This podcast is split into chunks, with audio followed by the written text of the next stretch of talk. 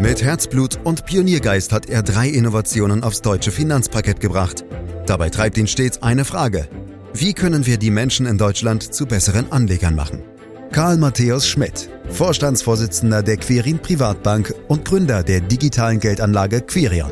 Freuen Sie sich auf Klug anlegen, den Podcast zur Geldanlage. Es ist jetzt etwa ein Jahr her, dass sich das Coronavirus auch in Deutschland mit voller Wucht ausgebreitet hat. Seitdem ist nichts mehr so, wie es war. Immer wieder neue Lockdowns, Schul- und Kitaschließungen, Maske tragen, Restaurants sind dicht und so weiter und so fort. Und immer wieder der bange Blick auf die aktuellen Zahlen des Robert Koch Instituts, der Blick auf R-Werte oder auch Inzidenzen, Dinge, die früher kaum jemand auf dem Schirm hatte. Die Börsen reagierten im Frühjahr 2020 zunächst mit einem Crash auf die neue Lage, ehe sie zu einer fulminanten Rallye ansetzten. Ein Jahr Corona-Pandemie. Und was jetzt? Das ist unser Thema heute mit Karl Matthäus Schmidt, Vorstandsvorsitzender der Quirin Privatbank AG und Gründer der digitalen Geldanlage Quirion. Hallo Karl. Hallo Andreas. Ja, Karl, was hat sich denn für dich seit und mit Corona am stärksten verändert? Also erstmal habe ich das Gefühl, dass irgendjemand in meinen Weinkeller eingebrochen ist, aber Spaß beiseite. Ähm, ich reise weniger, ich äh, kommuniziere mehr mit äh, meinen Kunden, mit meinen äh, Mitarbeitern. Ja, in der letzten Zeit äh, denkt man dann auch viel stärker strategisch äh, über sein Unternehmen nach, äh, beleuchtet, ob das alles noch so sein sollte, ob man sich vielleicht eher konzentriert. Also so im Lauf der Zeit äh, ja, hat man die Zeit dann auch genutzt, seine Gedanken zu schärfen und über die Zukunft nachzudenken. Der Weg vom Weinkeller hin zum Kühlschrank ist nicht weit, Karl, jedenfalls bei den meisten. Was macht der Bauchspeck, den viele Deutsche angesichts von Homeoffice, Lockdown und Co. beklagen bei dir? Ja, also Andreas, gutes Essen hat schon was Tröstendes. Also da äh, gebe ich dir vollkommen recht und da geht's mir vielleicht auch nicht viel, viel anders als anderen Menschen. Äh, ich habe ja so seit 15 äh, Jahren so eine Art äh, Gewichtsbandbreite und da befinde ich mich tatsächlich am oberen Rand. Äh, dürfen wir herausfinden in diesem Podcast, wie diese Bandbreite aussieht, Karl? Ja, sie geht äh, von 88 bis 95 Kilo. Okay, danke für deine Ehrlichkeit. Äh, die Welt sieht aktuell die größte Rezession seit 100 Jahren, werden wir ernst. Äh, Corona sorgt für drastisch fallende Umsätze und Gewinne bei den Unternehmen und dennoch stehen die Börsen weit oben, Karl. Welche Erklärung hast du für diese ganz offensichtlich unterschiedlichen Wahrnehmungen? Na, erstmal muss ich dich korrigieren, weil wir befinden uns natürlich nicht in der größten Rezession seit 100 Jahren. Äh, wir hatten ja noch die Weltwirtschaftskrise 1929. Aber äh, die Antwort ist aus meiner Sicht ganz einfach. An der Börse wird grundsätzlich die Zukunft gehandelt und nicht die Gegenwart. Und die Zukunftsaussichten werden offensichtlich sehr optimistisch eingeschätzt. Das mag man teilen oder nicht, aber die Mehrheit der Börsianer sieht das so. Man kann natürlich über die Gründe spekulieren, aber wir haben natürlich auch ganz wichtige Entscheidungen äh, getroffen. Das ist einmal die enormen staatlichen Hilfspakete, die Geldpolitik der EZB, der Impfstoff, der jetzt ja auch langsam in Deutschland ankommt, das enorme konjunkturelle Nachholpotenzial und vor allem auch das Niedrig- bzw. das Nullzinsniveau, das uns vermutlich noch länger erhalten bleibt. Also die Konsequenz ist, dass die Aktien weiter attraktiv sind und vielleicht äh, auch fast alternativlos. In vielen meiner Interviews höre ich auch als Begründung, naja, die Börsen schauen sechs bis neun Monate voraus, manche sagen zwölf Monate. Ähm, da haben wir äh, aber Umsätze und Gewinne, die noch immer deutlich unter Vorkrisenniveau liegen. Wahrscheinlich wird das jedenfalls so sein. Woher kommt also die Fantasie der Börsianer? Da muss es doch mehr geben als nur Anlagenotstand. Erklär es mir. Ja, also erstmal äh, finde ich das schon spannend, dass du weißt, wie lange die Börse nach vorne schaut. Also da beneiden dich, glaube ich, viele Menschen.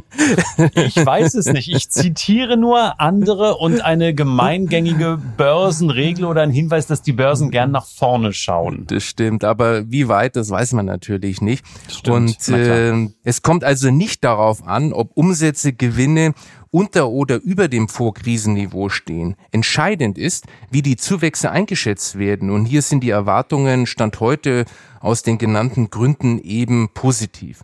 Und man fragt sich natürlich, was ist die Basis äh, dafür? Und ich habe es ja schon erwähnt, das sind staatliche Ausgabenprogramm, eine ultralockere Geldpolitik der Notenbanken, der Nachholbedarf der Wirtschaft und nicht zuletzt die weltweit gestarteten Impfkampagnen stützen das Wachstum und damit eben auch die Aktienmärkte. Und ich finde das durchaus zu Recht. Es ist also eben nicht nur ein Anlagenotstand ich weiß nicht warum, aber jetzt bin ich schon wieder der einsame Mahner und Warner und Rufer in der Wüste, finde ich jedenfalls. Karl, da draußen sind Millionen Deutsche faktisch arbeitslos, aber offiziell in Kurzarbeit. Da draußen sind Zehntausende Unternehmen faktisch pleite, mussten bisher aber die Insolvenz jedoch nicht anmelden, weil entsprechende Gesetzgebung ausgesetzt wurde.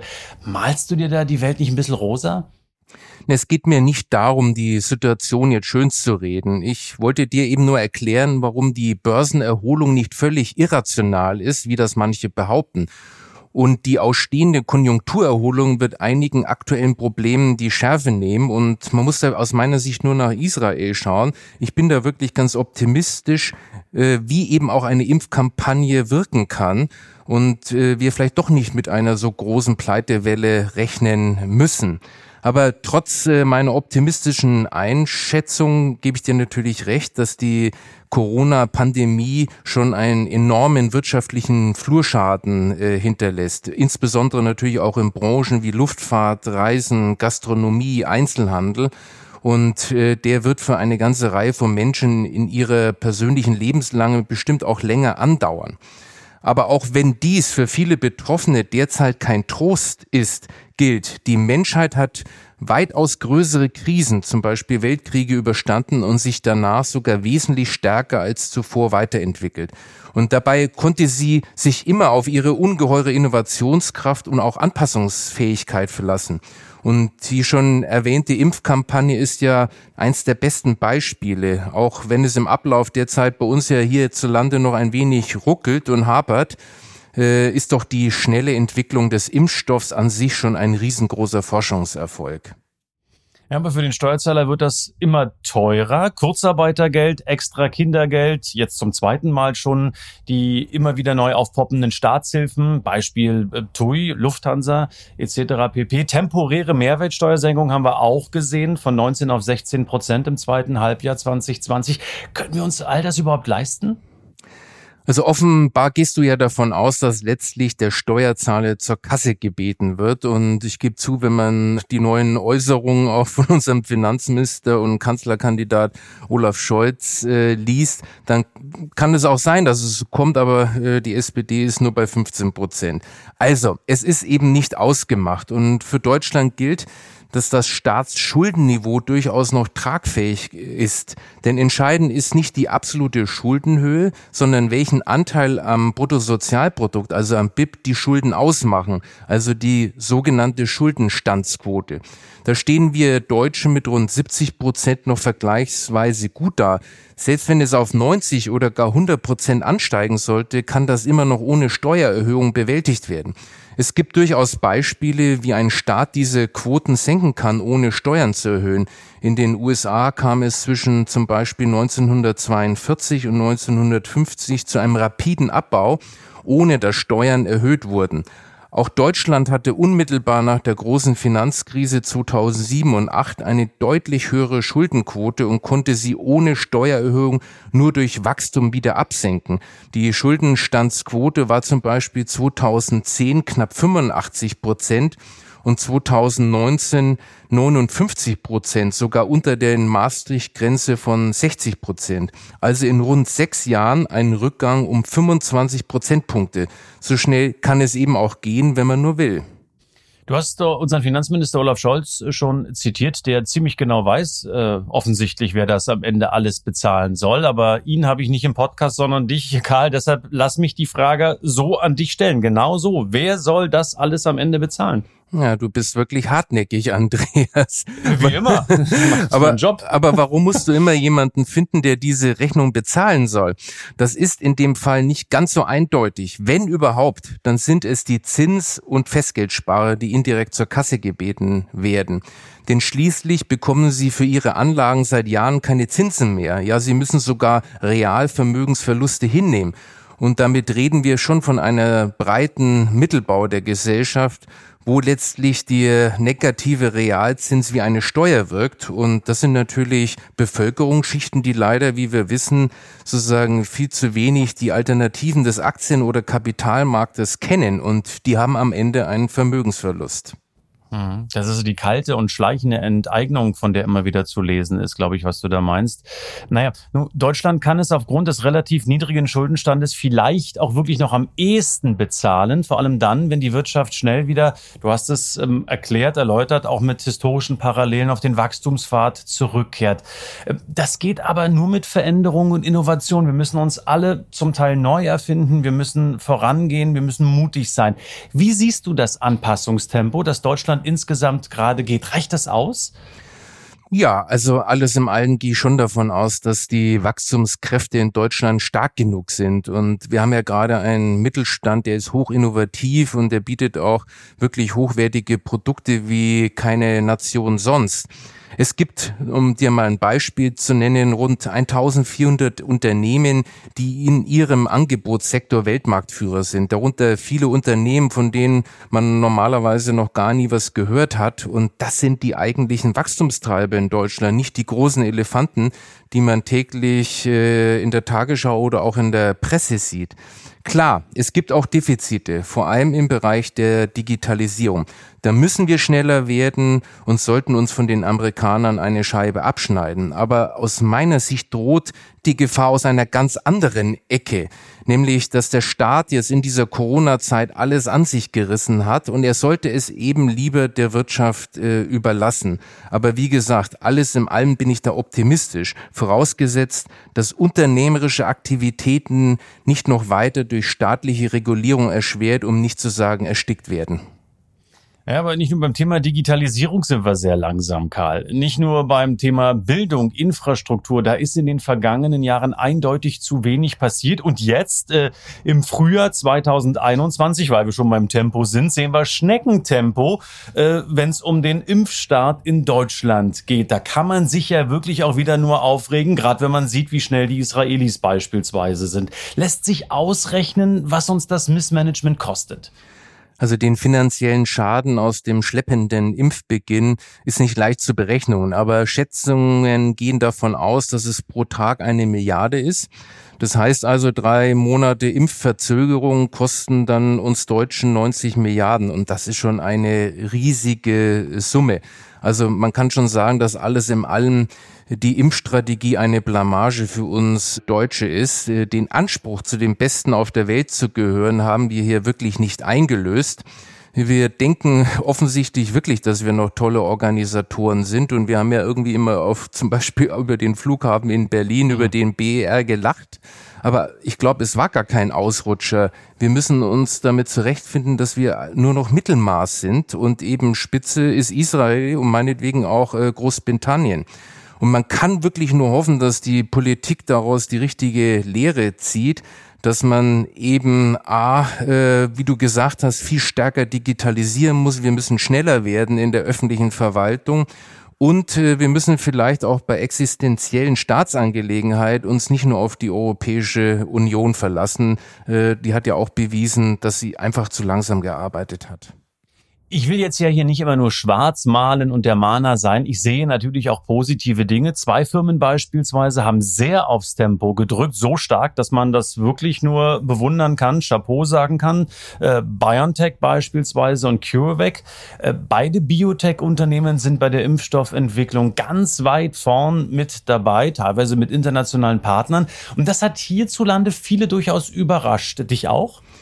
Ja, definitiv. Äh, am Anfang glaubten ja auch viele, dass erstmal CureVac äh, das Rennen macht, aber die laufen jetzt mittlerweile äh, hinterher und äh, Biontech hat da schon eindeutig äh, die führende Position eingenommen. Und dass das äh, letztendlich mit Pfizer zusammen äh, die hinbekommen haben, das war schon äh, wirklich großartig. Und immerhin wurde der Ansatz ja von Ugur Sahin ja jahrelang selbst von Kollegen nicht wirklich ernst genommen. Er hat aber immer an dieses Konzept der mRNA geglaubt und er hat am Ende doch recht behalten. Und wenn man dann mal die Anzahl der US-Biotechnologieunternehmen mit derjenigen von Deutschland vergleicht, dann ist es wirklich schon ein Wunder, dass ein deutsches Unternehmen den entscheidenden Durchbruch als erstes schaffte.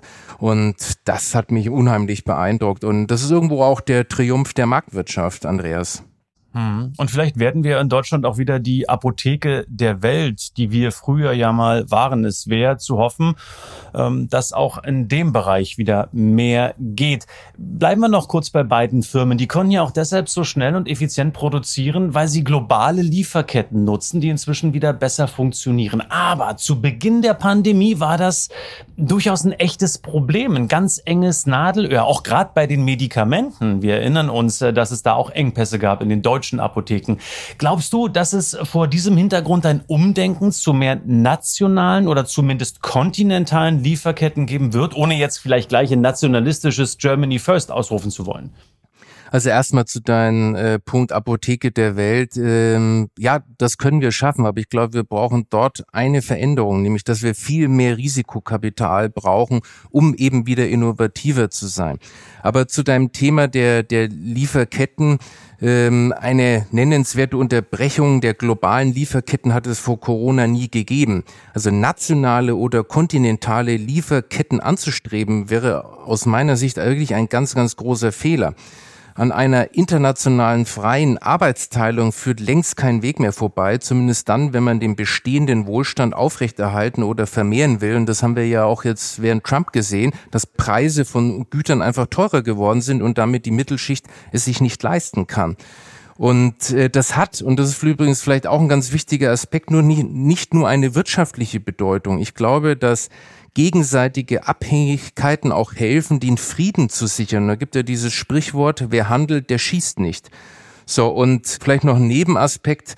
Wer soll denn eigentlich entscheiden, wie viel Zwischenprodukte aus welchen Ländern es geben darf? Also ich hoffe nicht, dass es die Politik entscheiden sollte.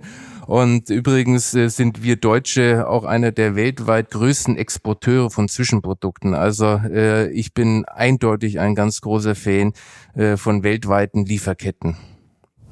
Also, worauf kommt es jetzt an, Karl? Was ist wichtig, damit die globale Wirtschaft nach den scharfen Einbrüchen und den wirklich dicken Minuszahlen des Vorjahres nun die Kurve kriegt?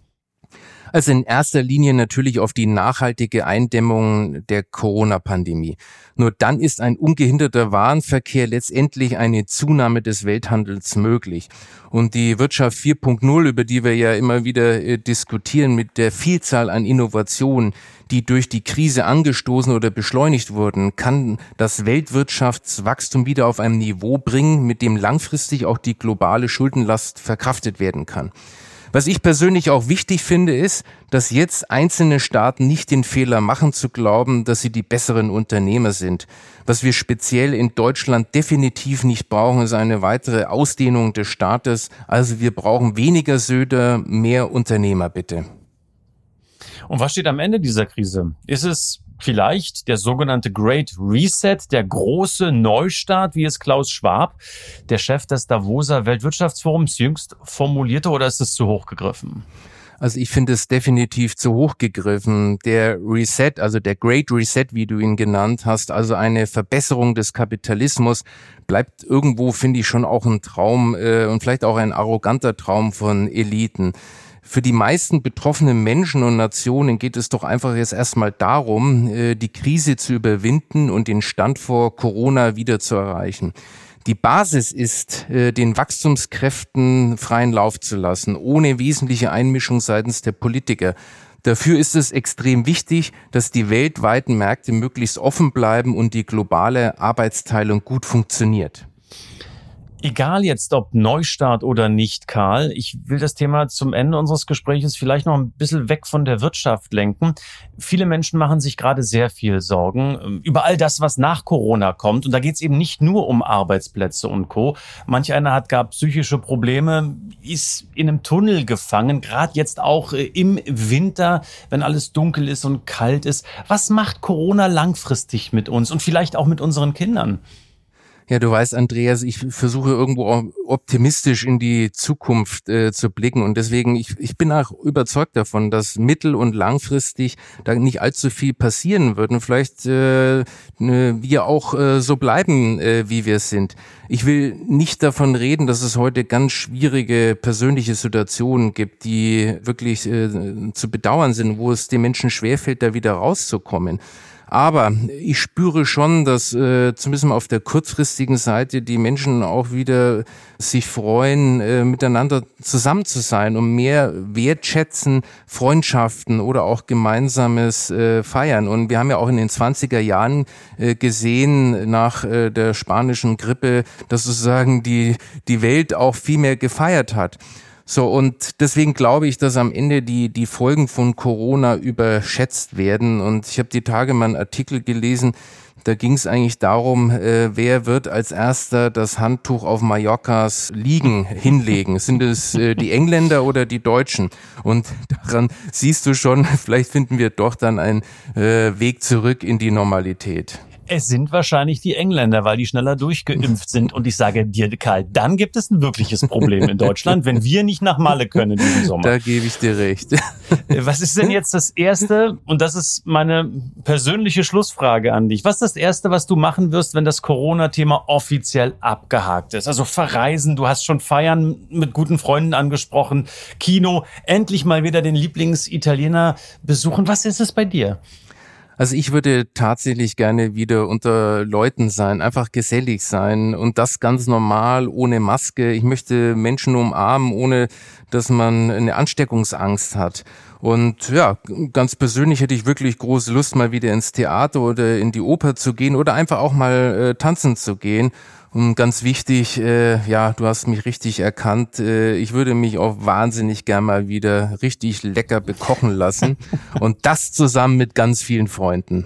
Na, das sind doch Aussichten und da lohnt es sich doch auch äh, weiter optimistisch in die Zukunft zu schauen. Das hat Karl Matthäus Schmidt heute einmal mehr getan. Ich sage Dankeschön, Karl, für diesen Podcast äh, und verweise auf all die anderen Podcasts, die natürlich auch in den kommenden Wochen immer freitags erscheinen werden. Und ich darf Sie bitten, meine Damen, meine Herren, wenn Sie hm, Fragen haben zu unseren Themen, wenn wir auch Themen vertiefen können, wenn irgendetwas unter Ihren Nägeln brennt, dann stellen Sie uns diese Fragen unter podcast.quirinprivatbank.de und wir versuchen die zu sammeln und dann auch an geeigneter Stelle für Sie ausführlich zu beantworten. Ich sage danke fürs Lauschen, auch an dieser Stelle. Machen Sie es gut, bleiben Sie gesund.